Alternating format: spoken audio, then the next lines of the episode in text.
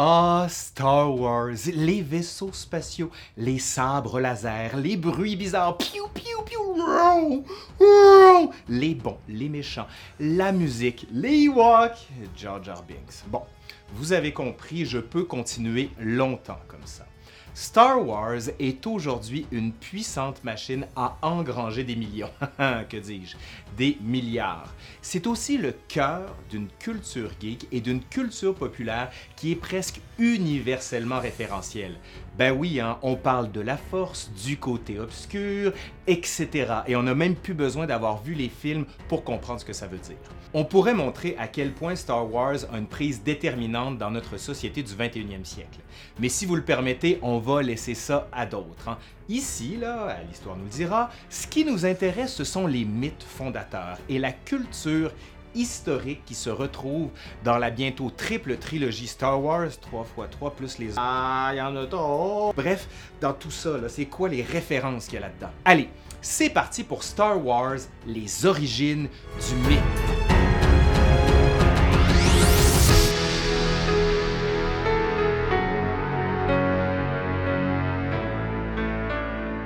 La saga Star Wars possède tous les attributs du cinéma de science-fiction, et en particulier du space opera. Planètes lointaines, vaisseaux spatiaux, guerre interstellaire, saut dans l'hyperespace, pistolet laser, piou piou piou piou. Ok, j'arrête là. Pourtant, il est un élément qu'il convient toujours de prendre en compte quand on parle de Star Wars. Et c'est la célèbre phrase qui ouvre chaque épisode. Il y a longtemps, a long time ago. Vous vous souvenez ça avec le texte qui monte là? Ben, cette phrase qui opère comme une sorte de sésame, c'est le sésame ouvre-toi et qui permet d'entrer dans l'univers Star Wars possède en fait un double sens potentiel. Soit on considère qu'elle renvoie à un passé quelconque et donc qu'elle propose un discours historique, donc ça, ça veut dire que ça se serait vraiment passé, la gang. Soit qu'elle n'est qu'une paraphrase du Il était une fois des contes et des légendes, ce qui inscrit la saga dans la grande ligne des épopées mythologiques. On constate en tout cas que la saga opère un étonnant mélange d'époques et de lieux historiques bien ancrés sur Terre, détournés mais parfaitement reconnaissables. On va regarder ça ensemble. C'est vers l'Orient que se porte le plus souvent le regard du spectateur, en particulier par les très nombreux costumes qui évoquent des guerriers ou des princesses japonais. Kurosawa, donc le cinéaste, a été l'une des grandes influences de George Lucas et ça se sent continuellement. Le cinéma japonais a donc une influence directe sur le réalisateur et sur sa saga. Il suffit pour s'en rendre compte de relever les noms à consonance japonaise que Lucas donne à certains de ses personnages principaux. Kenobi et Yoda à ne pas confondre avec Judas. Hein. Yoda et Judas, c'est pas ensemble. Non, comme me l'a dit, moi j'en doute encore. Les sabres laser sont tout autant une adaptation des épées de chevalier arthurien qu'une version futuriste du katana, le fameux sabre des samouraïs. Les Jedi eux-mêmes, qui se placent au service de l'État républicain, peuvent être considérés comme des successeurs des samouraïs d'antan, au service de leur seigneur, et qui respectaient le Bushido, leur code d'honneur. On s'en souvient, les Jedi, ils en ont un code d'honneur.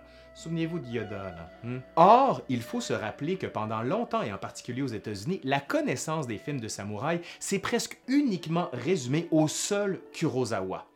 Sans être un véritable remake, le premier film de la saga, l'épisode 4, oui je sais, les chiffres sont mêlants, mais bref, l'épisode 4 est une influence directe d'un des films de Kurosawa, La forteresse cachée, un beau film d'aventure historique de 1958. Dans ce film-là, un samouraï doit tout à la fois protéger une jeune princesse héritière légitime d'un royaume illégitimement envahi et en plus mettre à l'abri le trésor de ce clan.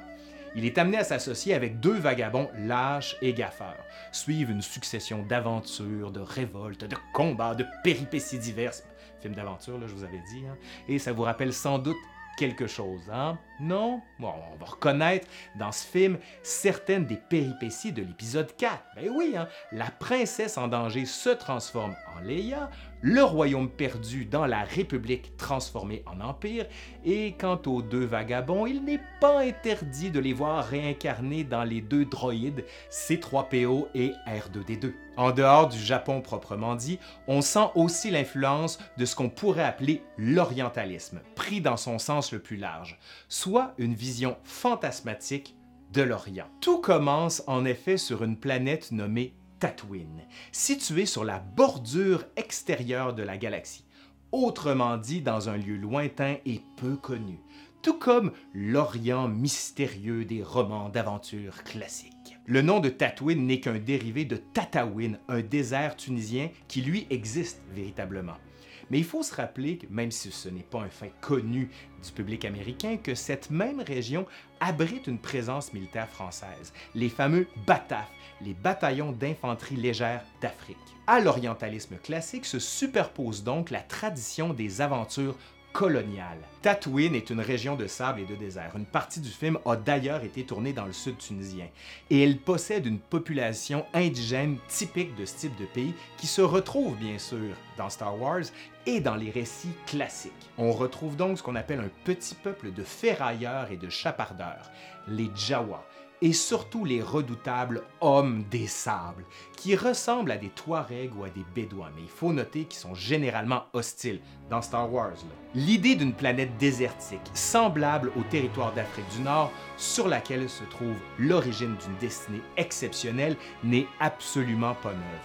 On la retrouve déjà dans Dune, le roman de Frank Herbert, dont on a tiré un film, et Dune est le nom de la planète en question, également nommée Arrakis. La famille de Luke est originaire de Tatooine, mais son ascendance n'est pas claire. Hein. Shmi, sa grand-mère, la mère d'Anakin donc, ne semble pas être une autochtone de cette planète. Mais elle a été réduite en esclavage. Et après le départ d'Anakin, elle va se remarier. Elle entre alors dans une famille de fermiers qui évoque les colons fort semblables aux Européens installés en Afrique du Nord, assez pauvres qui tentent leur chance dans un pays encore hostile comme les fermiers américains en territoire autochtone, plutôt indien comme on le dit à l'époque. C'est cette même famille qui va recueillir Luke après sa naissance. Si Tatooine, dans l'épisode 4, évoque un Orient colonial du 19e et du 20e siècle, le point de vue change dans l'épisode 1, c'est-à-dire celui où on recommence, ben, celui avec Jar Jar. La conception miraculeuse d'Anakin, la course de module qui ressemble à s'y méprendre à une course de char, tout ceci évoque plutôt un Orient antiquisant, la Judée principalement. Il s'agit donc d'une autre vision fantasmatique de l'Orient, source des histoires sacrées et des mythes qui en découlent. Tatooine se décale ainsi de la Tunisie vers la Palestine. Mais attention, hein, la saga lorgue aussi vers l'époque plus contemporaine, parce que bien sûr, on pige toujours dans ce qu'on connaît le mieux mais à condition de se rappeler que la République galactique, comme l'Empire romain dans les films de peplum hollywoodien, désigne métaphoriquement les États-Unis. La saga explore d'une certaine manière l'histoire récente du pays et décrit en filigrane l'une des plus grandes peurs, et je pense que ça va vous rappeler quelque chose, le basculement d'un régime démocratique vers une forme de dictature, c'est-à-dire ici le passage de la République à l'Empire au travers d'une grande crise de régime et l'émergence d'un complot mené par un sénateur, le futur empereur Palpatine, qui devient l'empereur. Hein. On n'est pas loin non plus de la vision de Spartacus et de la chute, non pas de l'Empire, mais de la République romaine, celle qui a été décrite et mise en image par Stanley Kubrick. Mais tout ceci est bien sûr raconté dans une structure narrative qui reprend un nombre impressionnant de mythes classiques, parfois de manière explicite, parfois un peu plus voilé, disons-le comme ça. Le cycle arthurien et les chevaliers de la table ronde figurent en bonne place. Non seulement les Jedi forment une chevalerie de lumière, mais certains noms sont révélateurs. Vous en voulez un? Han Solo, par exemple, est certes une figure classique du chevalier solitaire issu du western, mais son nom est une allitération de Lancelot, Han Solo, Lan Solo. Et comme son modèle, il va tomber amoureux de la princesse royale. Bien sûr. Rappelons en passant que Lancelot du Lac incarne parfaitement le modèle du chevalier errant. Un peu comme Han Solo. Mais non, attendez, c'est l'inverse. Oui, c'est ça. Ça dépend. Mais si Han Solo est venu avant Lancelot, ça veut dire Oh mon Dieu! Toute la première trilogie repose ainsi sur les mythes et les récits d'initiation. Luke et Leia sont un avatar du mythe des jumeaux divins comme Isis et Osiris, ça c'est dans la mythologie égyptienne, la sœur parvenant à recoudre et à redonner vie à son frère. Mais le nom de Luke renvoie à l'évangile du même nom, Luc. Hein. Le nouvel espoir étant peu ou prou la même chose qu'une bonne nouvelle, sens du mot évangile. Le mythe de l'enfer, lui, apparaît dans la planète infernale Mustafar, qui verra Anakin Skywalker basculer en Darth Vader. Et le nom de la planète se situe dans une perspective post-11 septembre. Je vous l'avais dit qu'il y avait des mythes avec l'histoire contemporaine. Auparavant, Anakin aura croisé les mythes de Moïse, le libérateur d'une tribu d'esclaves, mais aussi du Christ. Dans la trilogie en cours, de nouveaux mythes sont mis en avant. L'apothéose de Luc renvoie aux traditions orientales et bien sûr ainsi de suite. on n'en finirait plus d'en raconter toute l'histoire.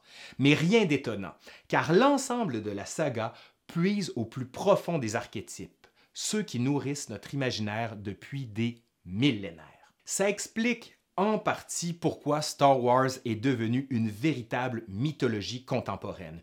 Une mythologie très rentable, hein, c'est le moins que l'on puisse dire. les fans de partout dans le monde s'approprient les aventures et les personnages de Star Wars. C'est même devenu une sorte de bien public. Hein. Les fans s'en donnent même à cœur joie, notamment avec toutes les théories. Là, on n'en finit plus. Allô? Les, théories? Ouais. De Star Wars? Je peux t'aider? Non, mais peut-être que moi, je peux t'aider. Mais qu'est-ce que tu fais là? Non, mais je veux pas avoir l'air trop geek. non, juste assez. Mais j'ai une bonne théorie de Star Wars qui va certainement intéresser l'historien en toi, celui qui rêve d'aventure. Tu sais, le, Indiana Jones, l'archéologue ah. aventurier, là. Oui, oui, oui, c'est moi ça. Bon, écoute ça, là. Imagine que les aventures d'Indiana Jones seraient rien d'autre qu'un rêve, qu'un fantasme, le rêve de Han Solo. Ben voyons.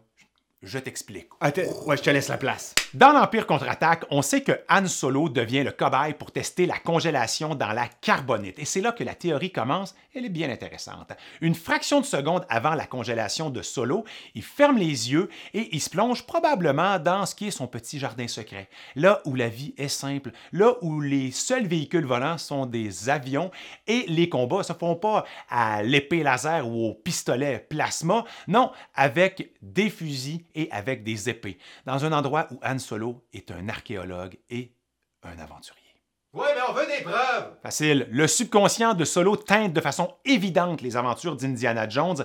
Regarde le numéro de l'hydravion au début des aventuriers de l'Arche perdue. OBCPO. Obi-Wan C3PO, le droïde, c'est d'une évidence alarmante. De quel club ou encore de quelle boîte de nuit Indiana Jones tente-t-il de sauver dans le Temple maudit? Le club Obi-Wan, faisant référence directe au maître Jedi Obi-Wan Kenobi. J'en veux plus. Quand il tente de retrouver la croix de Coronado, qu'est-ce qu'on voit sur le bateau dans les barils? Oui, toutes sortes de produits, mais un en particulier, de la carbonetto, une référence directe à l'élément de congélation, la carbonite, dans laquelle Han Solo a été plongé.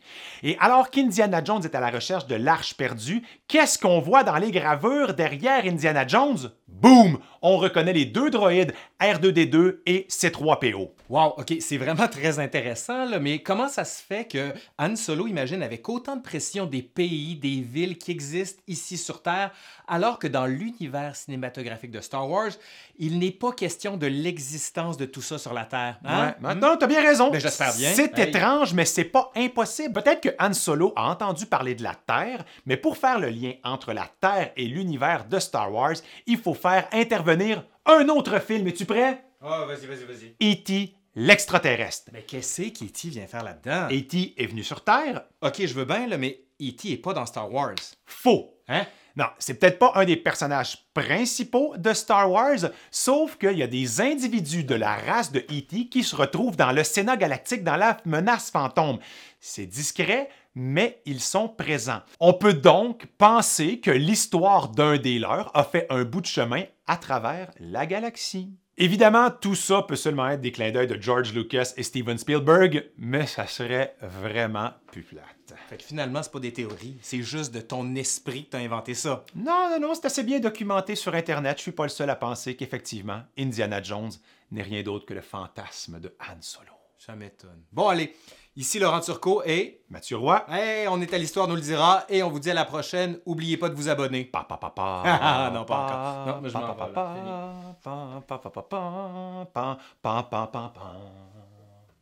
Merci à Laurent Acnine qui a contribué à cette capsule et qui a écrit un magnifique livre sur le sujet. Euh, le voilà, là, juste ici. Courez l'acheter, ça vaut la peine.